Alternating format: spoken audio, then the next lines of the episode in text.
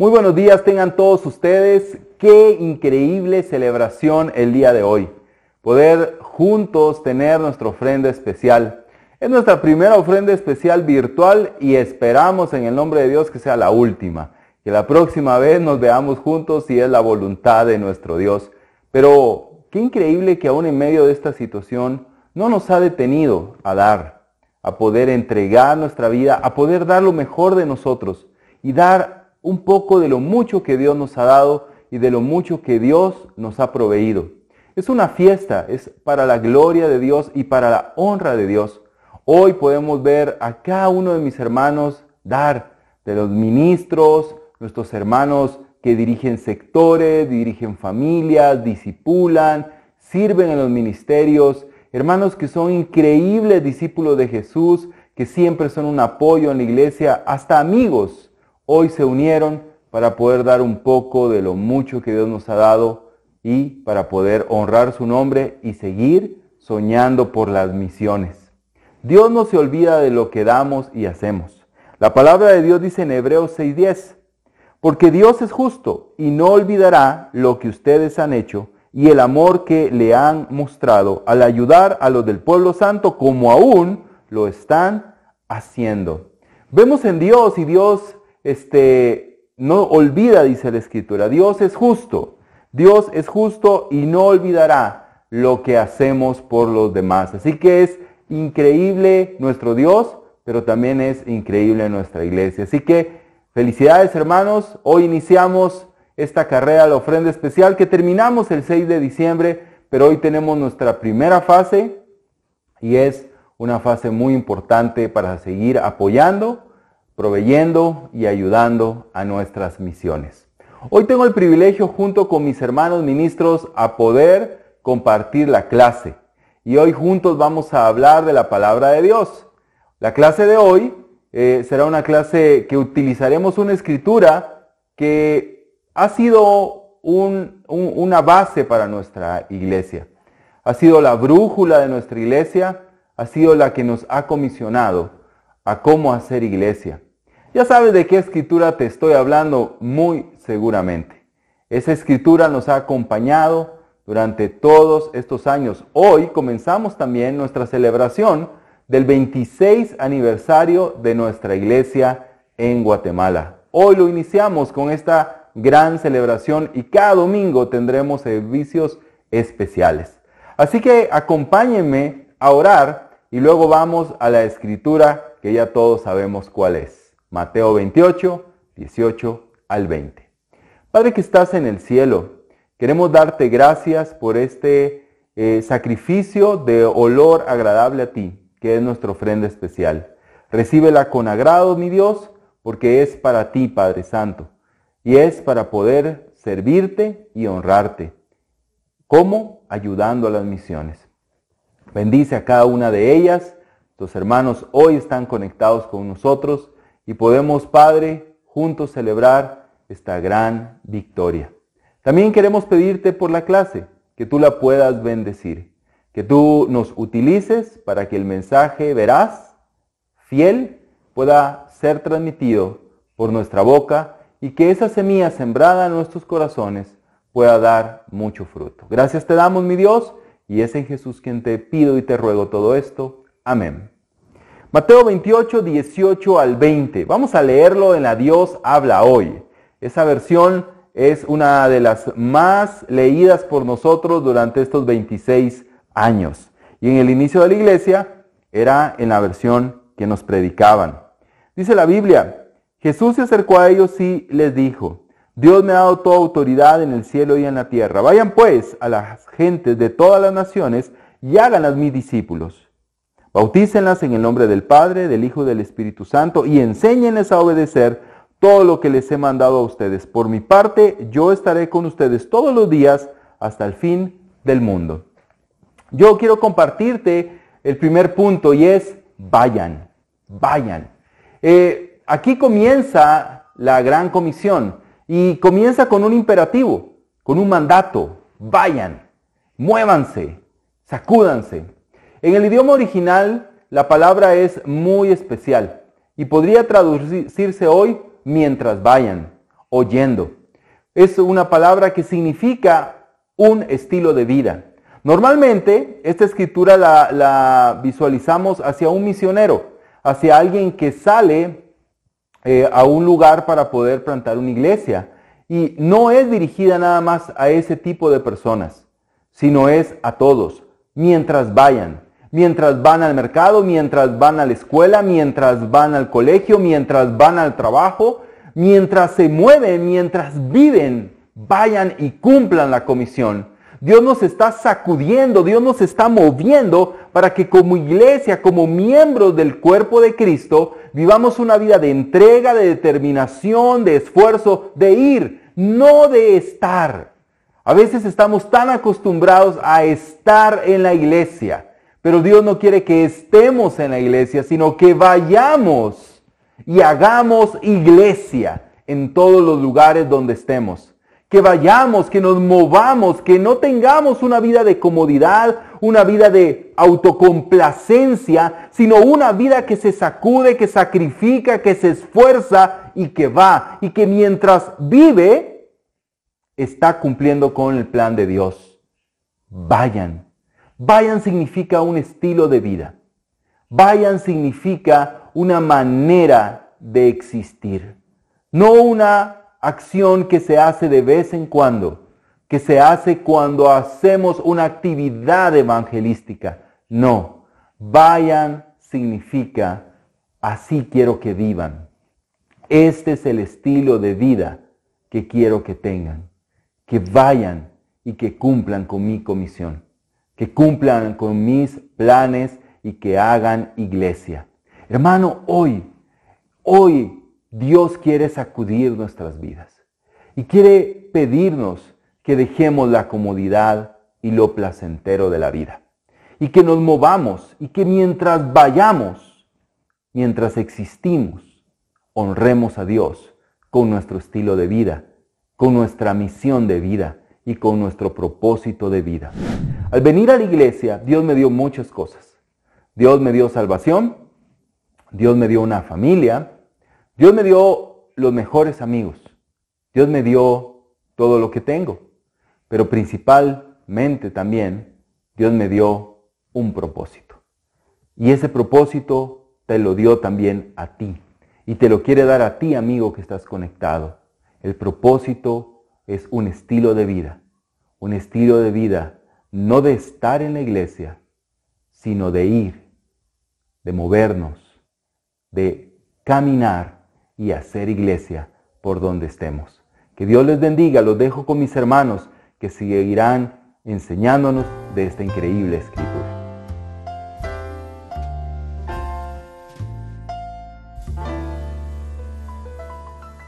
Gracias Paulo por esa increíble enseñanza. Hermanos, Buenos días, doy gracias a Dios por este enorme privilegio de poder ser parte de este servicio tan emotivo y especial dedicado a nuestra ofrenda especial. Gracias a cada uno por su sacrificio, por su amor, por su compromiso y esperanza para poder seguir siendo parte de la gran comisión de Cristo. Porque con nuestras ofrendas especiales nosotros podemos ayudar a las misiones fuera de nuestra región y podemos ayudarlas a seguir avanzando el reino de Dios. Vamos a, poder ayudarles a poder seguir llegando el mensaje de Dios a cada rincón donde se encuentren. A poder seguir llevando la esperanza a muchos corazones quebrantados, necesitados de Dios. Gracias a las misiones, nosotros hoy en Guatemala tenemos una, una iglesia increíble. Tenemos una iglesia hermosa y la verdad pues llena de discípulos que aman a Dios, que aman a su palabra, ¿verdad? Y, de verdad pues gracias a la misión que vino a Guatemala hace 26 años, el día de hoy tú y yo somos discípulos de Cristo. Y de verdad que eso nos llena de alegría, nos llena de felicidad nuestro corazón, nos anima mucho. Eh, ahora en este tiempo que hemos pasado en la pandemia, ¿verdad? Eh, no sé si, si has tenido la oportunidad de toparte con algún discípulo en algún lugar cuando tienes que salir a hacer algunas compras. Y, pues déjame contarte algo rápido. Yo me he topado con algunos discípulos y de un saludito de buenos días, paramos con una plática de 15, 20 minutos y pues por el trabajo o algo así, pues ya no podemos seguir hablando, pero nosotros queremos seguir compartiendo. Y eso es lo increíble que, se ha formado en nuestras vidas. Tenemos una gran familia dentro de la iglesia. Y esa gran familia fue gracias a una misión. Esa gran familia se logró gracias a poder estudiar la Biblia y que nos hayan compartido la palabra de Dios. Y de verdad, sintámonos dichosos y contentos y agradecidos sobre todo con Dios por esas misiones que el día de hoy han formado la iglesia de Guatemala. Yo podré compartirles hoy el segundo punto de la clase. Y siempre está en la gran comisión. Mateo 28. Pero esta vez yo les voy a compartir el versículo 19 en la segunda parte. Y dice así, háganlas mis discípulos, bautícenlas en el nombre del Padre, del Hijo y del Espíritu Santo. Aquí encontramos a Cristo dando una instrucción muy importante y es, háganlas, háganlas mis discípulos. Este mandato de Cristo es una acción que nosotros debemos de aplicar cada día de nuestras vidas. Y es muy importante entender que el hacer discípulos es un mandato de Cristo y el cual al cumplirlo nosotros estamos haciendo su voluntad. Estamos siendo obedientes a la palabra de Dios. Y el punto que voy a tratar es hagan. Nosotros como discípulos debemos de hacer. Debemos de aprovechar el tiempo que Dios nos regala. Nosotros debemos de hacer discípulos de Cristo. No solo ser discípulos de Cristo, sino hacer discípulos de Cristo.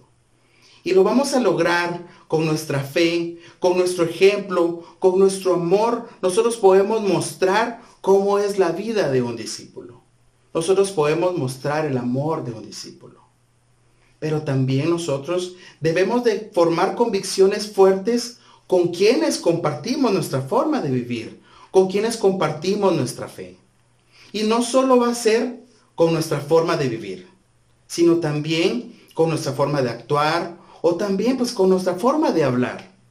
También nosotros debemos de formar convicciones fuertes estudiando la Biblia con otros, así como lo hicieron con nosotros en algún momento. Es importante que nosotros debemos de entender que debemos de hacer.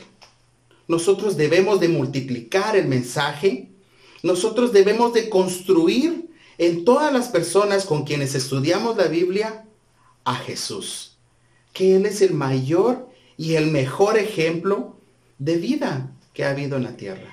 Es el mejor ejemplo de obediencia, de sacrificio, de amor y de verdad que solo en Cristo nosotros podemos conocer ese verdadero amor nosotros podemos eh, entender que en nuestras vidas es necesario que podamos estudiar la Biblia y llenarnos de Cristo, llenarnos de la palabra de Dios. Jesús es nuestro Señor y Salvador. Y esas son nuestras convicciones como discípulos. Y solo en Él nosotros vamos a poder crecer en fe. Solo así podremos nosotros bautizar a muchas personas estudiando la Biblia, dando a conocer la vida de Cristo y así podremos bautizar a muchas personas en el nombre del Padre, del Hijo y del Espíritu Santo, como nos dice la Escritura, ¿no? Así nosotros también vamos a poder formar discípulos verdaderos de Jesús no discípulos míos, no discípulos de quien les dio el estudio bíblico, sino nosotros vamos a formar verdaderos discípulos de Cristo. ¿Y cómo? Construyendo convicciones fuertes. Discípulos que siempre estén unidos como iglesia. Así como el domingo pasado tuvimos una convivencia y fue increíble compartir, fue increíble escuchar los comentarios de todos. También nosotros vamos a formar discípulos con convicciones preparadas preparadas para tiempos difíciles, tiempos de prueba, de enfermedad, de necesidad o incluso esos tiempos de pandemia. Nosotros vamos a estar preparados y sobre todo vamos a estar animados en todo momento porque sabemos que seguir a Dios y a su palabra es la mejor decisión que podemos tomar en nuestra vida. Y siempre recuerdo yo e, esta, esta, esta frase. Es la mejor decisión que puedes tomar en tu vida. A mí me la compartieron hace cinco años. Y déjenme decirles a cada uno que la compartieron conmigo que definitivamente tenían toda la razón. Es la mejor decisión de nuestras vidas poder estudiar la Biblia. También vemos que el mandato de Cristo es hacer discípulos. Y aquí dice, el háganlas mis discípulos es una clave muy importante para la vida de nosotros. No podemos quedarnos solo viendo cómo pasa el tiempo. No podemos esperar a que siempre alguien más lo haga por mí. Nosotros no podemos esperar más. No podemos quedarnos esperando. No podemos esperar, hermanos, a que siempre haya alguien más que esté dispuesto, alguien apasionado. ¿Y qué hay de ti? ¿Qué hay de mí? ¿Qué estamos haciendo hoy para ser más discípulos? Hermanos, el tiempo de hacer no es mañana. El tiempo de hacer no fue ayer. El tiempo de hacer es hoy. Debemos de aprovechar ese tiempo que Dios nos ha regalado. Hermanos, la gran comisión nos muestra la importancia de las misiones, la importancia del por qué ofrendamos. Y eso no debe de ser una carga para nuestra fe, sino al contrario, debe de ser un motivo de celebración, un motivo especial para poder decir, yo hice, yo actué y yo soy parte de la gran comisión de Cristo. Hermanos, que tengan un increíble día. Los dejo con Edwin.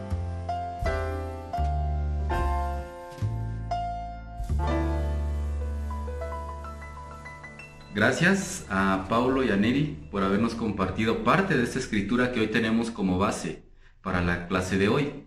Eh, quiero agradecerte de verdad hermano por el sacrificio que has hecho de dar tu ofrenda especial. Sé que lo haces porque crees que dando nuestra ofrenda el mensaje va a llegar a cada rincón de Guatemala. Hay que echarle muchas ganas, aún tenemos mucho que hacer, tenemos a muchos lugares que llegar, pero ya hemos llegado a algunos y para Dios sea la gloria y la honra y también a ti gracias, porque cada año, por años, has sido fiel dando tu ofrenda especial y las misiones, los misioneros te lo agradecen de verdad, que te hayas desprendido de algo material y que con algo material hoy le podamos dar la gloria a Dios. Hoy te quiero seguir compartiendo el versículo 20 de Mateo 28, 18 al 20. Yo me voy a enfocar en el versículo 20. 20 y medio para ser exactos, que dicen, enséñenles a obedecer todo lo que les he mandado a ustedes. Eso es lo que dice este versículo. Algo que es bien importante, hermano, es que Jesús estaba confiando en estos eh, discípulos para que ellos transmitieran lo que Él les había transmitido, lo que Él les había enseñado. Y es bien importante porque también esa expectativa es para nosotros hoy día. Eh, Jesús quiere que el mensaje se siga transmitiendo de una manera directa, de una manera fiel. Y eso es algo muy importante, algo que debemos de ser en este tiempo para transmitir el mensaje es ser fieles. Yo te quiero mostrar, ¿verdad? Yo te quiero mostrar eh, cómo los discípulos hicieron caso a eso. Por ejemplo, aquí puedes ver en estas referencias, en estas escrituras, que Pedro, ¿verdad? En segunda de Pedro capítulo 2, si tú lees ese capítulo que lo leímos esta semana que pasó, tú puedes ver cómo Pedro habla de cuidarnos de los falsos maestros, de cuidarnos de las falsas enseñanzas. Pero también Juan, Juan, en segunda de Juan 1, 7 al 11, también habla lo mismo. Habla que nos debemos de cuidar de las falsas enseñanzas, que nos debemos de cuidar de esos falsos maestros que quieren transmitir algo diferente a lo que Cristo les había enseñado a ellos. Y ellos eran muy fieles en eso. También Judas. Judas 1, 17, 18. Él nos dice, recuerden lo que los apóstoles les enseñaron. Recuerden lo que los apóstoles les dijeron. ¿Por qué? Porque él también quería ser muy fiel en transmitir lo que Jesús había enseñado. Ellos habían escuchado de Jesús que eh, los mandamientos, cómo se debían de comportar, eh, qué debían, cómo podían transmitir ese mensaje al mundo. Pero también lo vemos en Pablo, ¿verdad? En Pablo también él escribió en Gálatas 1 del 6 al 11. Él escribe, si alguien les trae un mensaje diferente al que les hemos dado, sea anatema. O sea, no era aceptable para ellos que alguien transmitiera un mensaje diferente al que Jesús les había transmitido. Y eso la verdad nos muestra que ellos eran fieles en transmitir el mensaje a las personas. Bueno, de todos ellos, ¿a quién nos podemos parecer más? Tal vez a Pablo, porque Pablo no vio a Jesús. Pablo no anduvo con Jesús. Claro, se le, apareció en camino a Damasco, pero no anduvo con él. Los demás sí. Por lo tanto, en ese sentido nos podemos parecer a Pablo, pero Pablo aún, aunque no anduvo con Jesús, él era fiel en transmitir el mensaje. Él era fiel en transmitir, transmitir las palabras que Jesús le había dicho. Y así debemos de ser nosotros. Algo que yo quiero dejar en tu corazón hoy es que debemos de ser fieles en transmitir el mensaje. No cambiarle, no ponerle, no quitarle, sino que ser fiel en transmitir el mensaje. Eso es algo muy importante que hoy te quiero dejar en tu corazón. Pero también, ¿qué necesito para enseñar lo que Cristo enseñó? Esta palabra, eh, enséñenles, tiene que ver con instruir, con enseñar, pero tiene que ver también con aprender. ¿Qué necesitamos entonces para enseñar lo que Cristo enseñó? Algo bien importante es que necesitamos humildad. Humildad para reconocer que debo de seguir aprendiendo. Humildad para reconocer no lo sé todo. No tengo las respuestas de todo. No sé a ciencia cierta bien todo. Debo de tener humildad para aprender, para aprender de la Biblia, pero para también aprender de otros. Pero debo de tener la humildad de decir, debo de seguir aprendiendo, debo de seguir creciendo. Tanto Pedro, Juan, Pablo, Judas, Tomás, todos los apóstoles, no, Jesús se fue y ahí dejaron de aprender. No, Jesús les fue mostrando con las experiencias, les fue demostrando también con las malas experiencias, con las buenas experiencias, les fue mostrando cómo ellos podían seguir creciendo para transmitir el mensaje. Nosotros también, hoy podemos seguir creciendo en eso, en transmitir el mensaje de una manera eh, muy fiel, así como Jesús se los transmitió a ellos, pero debemos de ser humildes en reconocer, debo de aprender, debo de seguir aprendiendo, pero también humildes para enseñar. Hermano, el enseñar no nos debe de llenar de orgullo, el enseñar no nos debe de llenar de prepotencia, el enseñar no nos debe de llenar de, de que me las sé todas, que tengo todas las respuestas. Cuando nosotros cuando tú y yo enseñamos a alguien más lo que Cristo enseñó, simplemente estamos cumpliendo con nuestro trabajo. No es nada extraordinario. Lo estamos haciendo porque Cristo nos lo mandó. Así que no nos podemos sentir la última Coca-Cola en el desierto porque estamos enseñando a otros lo que Cristo nos enseñó, lo que Cristo les enseñó a los apóstoles. No, es nuestra obligación. Pero debemos de ser humildes para entenderlo. Debemos de ser humildes para entender que para enseñar debo de aprender. Que debo de enseñar de una manera fiel lo que Cristo enseñó a los discípulos. Eso es algo muy importante que debemos de tener en nuestro corazón. Pero también en Mateo 11:29, Cristo dice, aprendan de mí, que tengo corazón humilde. Eso es lo que Él dice, ¿verdad? Y, Él dice, aprendan de mí. Algo que es bien importante es que Jesús no, no solo les habló con palabras, Jesús eh, no solo les enseñó con palabras, les enseñó con el ejemplo, habló a sus vidas con el ejemplo. Él fue un hombre ejemplar delante de ellos. Él fue un hombre que con su ejemplo pudo mostrar su humildad, su mansedumbre, su devoción, su compromiso con Dios. Y eso es bien importante, esa es otra cosa que necesitamos. Necesitamos ser ejemplares para poder transmitir y enseñar a los demás lo que Cristo enseñó.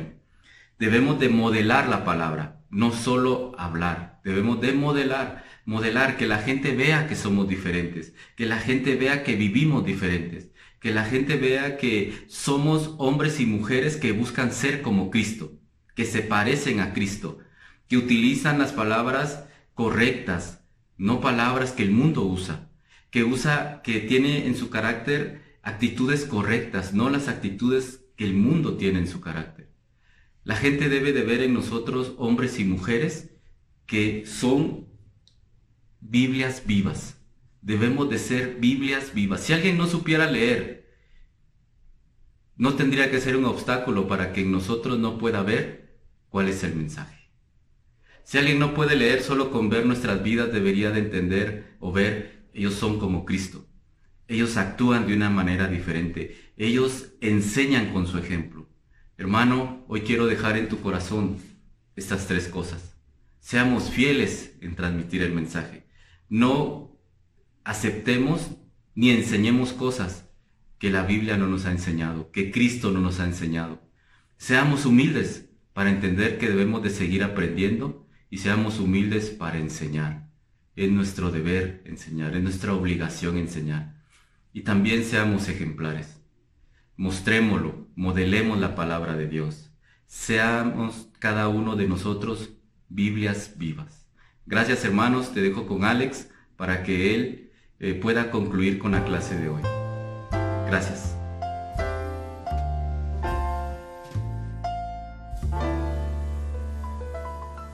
Muy buenos días tengan todos. Quiero dar muchas gracias a Dios por lo que hemos aprendido hasta este momento en esta clase, pero también quiero aprovechar agradecerles por el sacrificio, la generosidad y esfuerzo que ha habido en esta ofrenda especial. En esta primera parte, como lo estamos haciendo este año, sabemos que ha sido algo complejo, difícil, pero en medio de esas circunstancias hemos visto cómo la generosidad y el amor de ustedes y de muchos ha sobresalido. Le pedimos a Dios que se los multiplique, le oramos a Dios que les provea para que no les haga falta nada en sus vidas. Gracias Paulo, Neri, Edwin por lo que nos han enseñado. Vayan, hagan y enséñenles. A mí me toca la última parte que dice, yo estaré con ustedes. Yo estaré con ustedes. Y esto lo encontramos en la parte final del versículo 20. Por mi parte, yo estaré con ustedes todos los días hasta el fin del mundo. Una gran tarea creo que también requiere una gran promesa a su lado. No es posible realizar una tarea como esta si no tenemos constantemente la certeza y la seguridad que podemos realizarla. Y eso es lo que Jesús estaba haciendo acá. Jesús estaba despidiendo de ellos. Puedes imaginarte, era la última vez que lo verían. Pero ellos, antes de verlo partir, escuchan una de las promesas más grandes e importantes para todo ser humano, para todo cristiano. Esta promesa que Jesús le estaba haciendo a ellos era la misma promesa que les hizo a profetas, a líderes en el Antiguo Testamento, a hombres y mujeres que Él escogió y los envió para grandes tareas, pero nunca los enviaba solo, los capacitaba, pero también Él iba con ellos. Es lo que hizo con Josué, con Moisés, con Abraham, con Jeremías, con Isaías, con tantos hombres y mujeres en el Antiguo Testamento.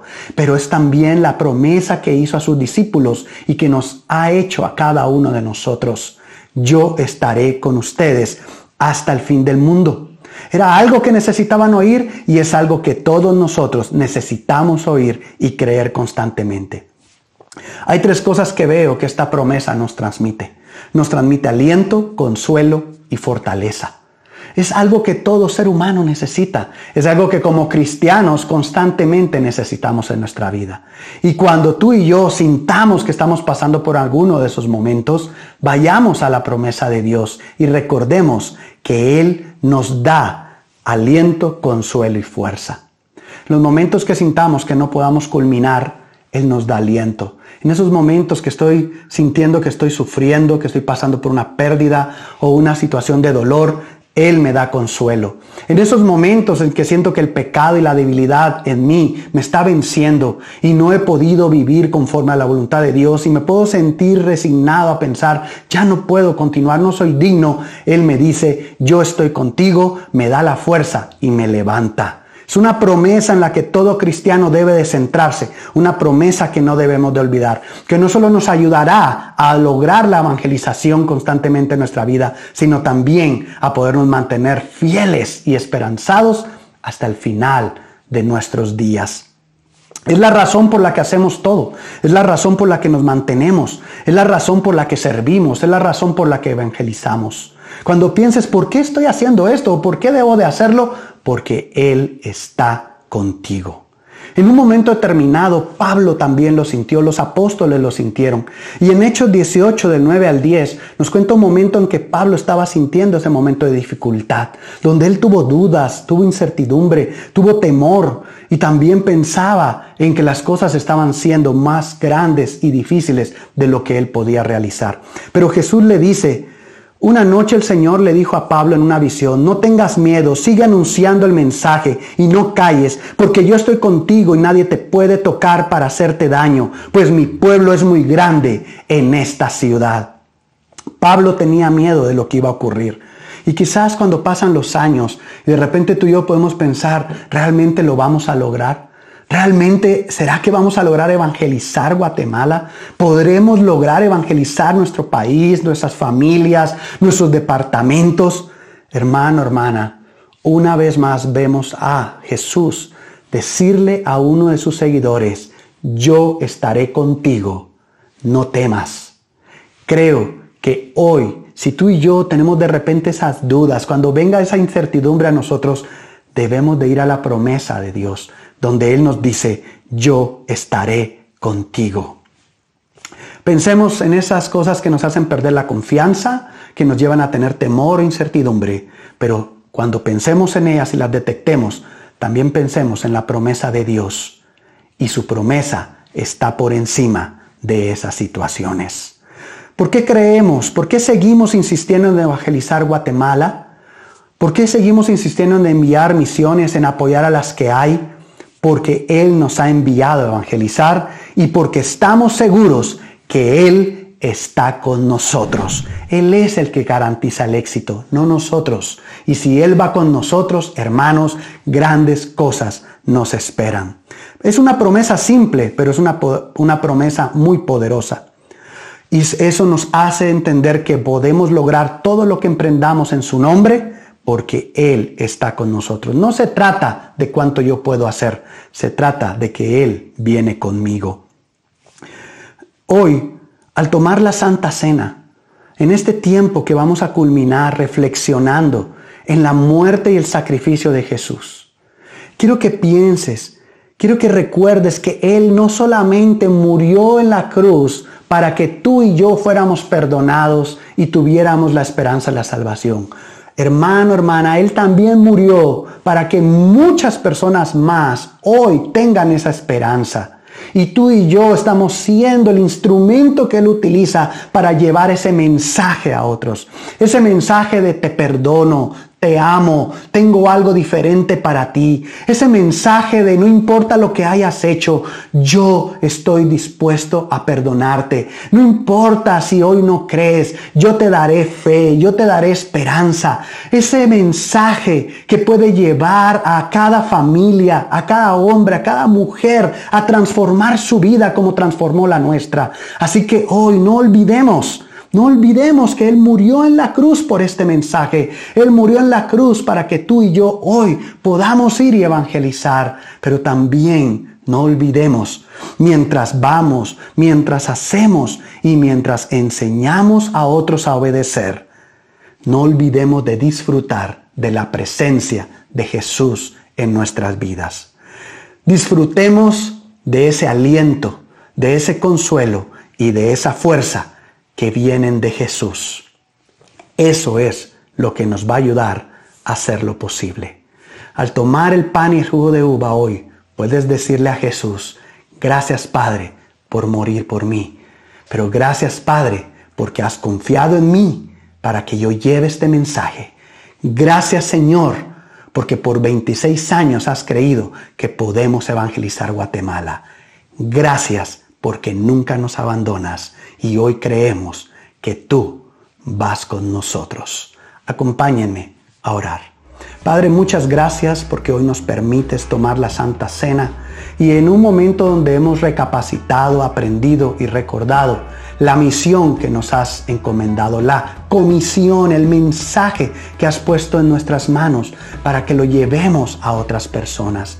Gracias porque hoy a través de tu palabra nos reconfortas, nos animas y nos reenfocas, Señor. Te quiero pedir, te quiero suplicar que al tomar el pan y el jugo de uva hoy cada uno de nosotros podamos tener un corazón que sí valora, agradece y recuerda el sacrificio que has hecho personalmente por cada uno de nosotros, pero que también nos ayudes a recordar que tú moriste para que este mundo alcanzara salvación y eso significa que aún faltan muchas personas todavía a quienes llevar ese mensaje. Gracias Padre por creer en nosotros. Gracias por confiar en nosotros. Gracias por querer utilizarnos. Gracias por capacitarnos. Muchas gracias Señor por no dejar de confiar. Hoy Padre queremos decirte que no importa los obstáculos que vengan delante de nosotros, Queremos realizar esta comisión, queremos llevar la evangelización a cada parte de Guatemala y de este mundo. Y nunca queremos olvidar que tú estás con nosotros. A ti la gloria, la honra y el honor. Y en Jesús oramos. Amén.